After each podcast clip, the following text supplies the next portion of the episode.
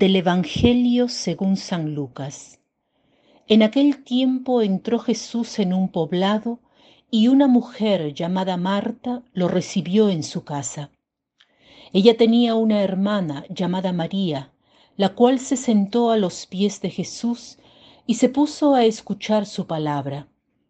Marta, entre tanto, se afanaba en diversos quehaceres, hasta que acercándose a Jesús le dijo, Señor, ¿no te has dado cuenta de que mi hermana me ha dejado sola con todo el que hacer? Dile que me ayude.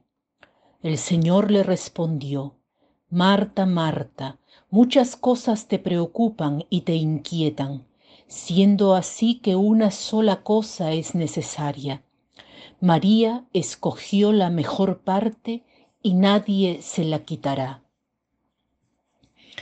Este es un pasaje muy familiar y creo que cuando rezamos con Marta y María, frecuentemente pensamos que María es dócil, silenciosa, recogida, que reza bien, y que Marta es la dispersa, la que hace tantas cosas prácticas y no va al encuentro del Señor.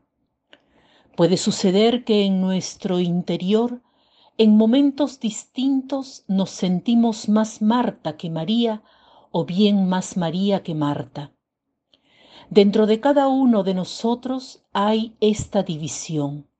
Nos metemos más en el trabajo, en el servicio, nos perdemos en las cosas que hay por hacer debido a las cuales no podemos estar tranquilos.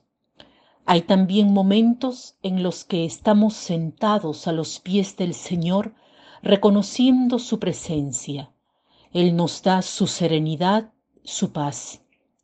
No dudo que en nosotros hay esta división de estar más inclinados a ser como una de las hermanas.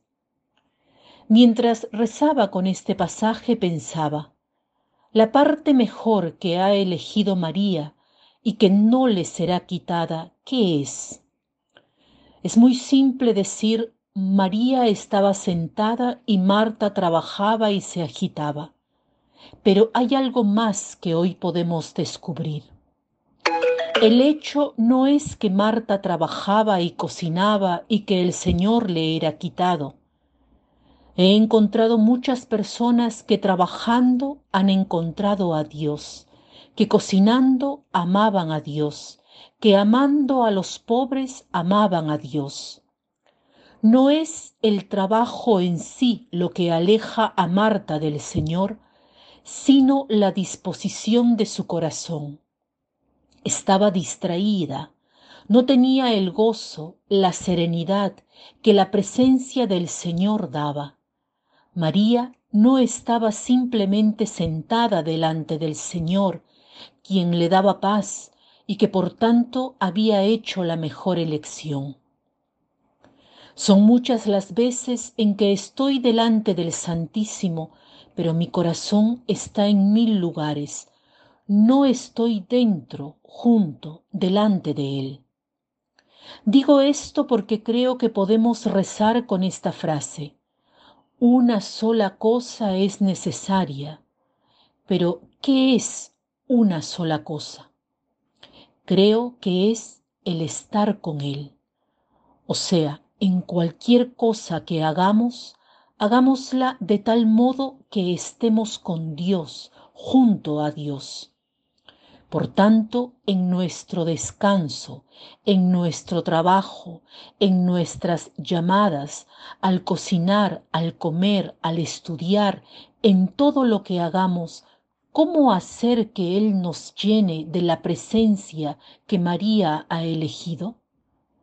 En vez de decir yo soy Marta, soy María, decir Señor, en lo que haga hoy, que deje que tú estés junto a mí.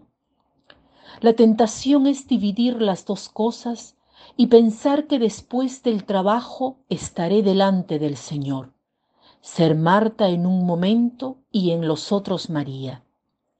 Que Él nos done la gracia de llenar los diversos momentos de la jornada con su presencia.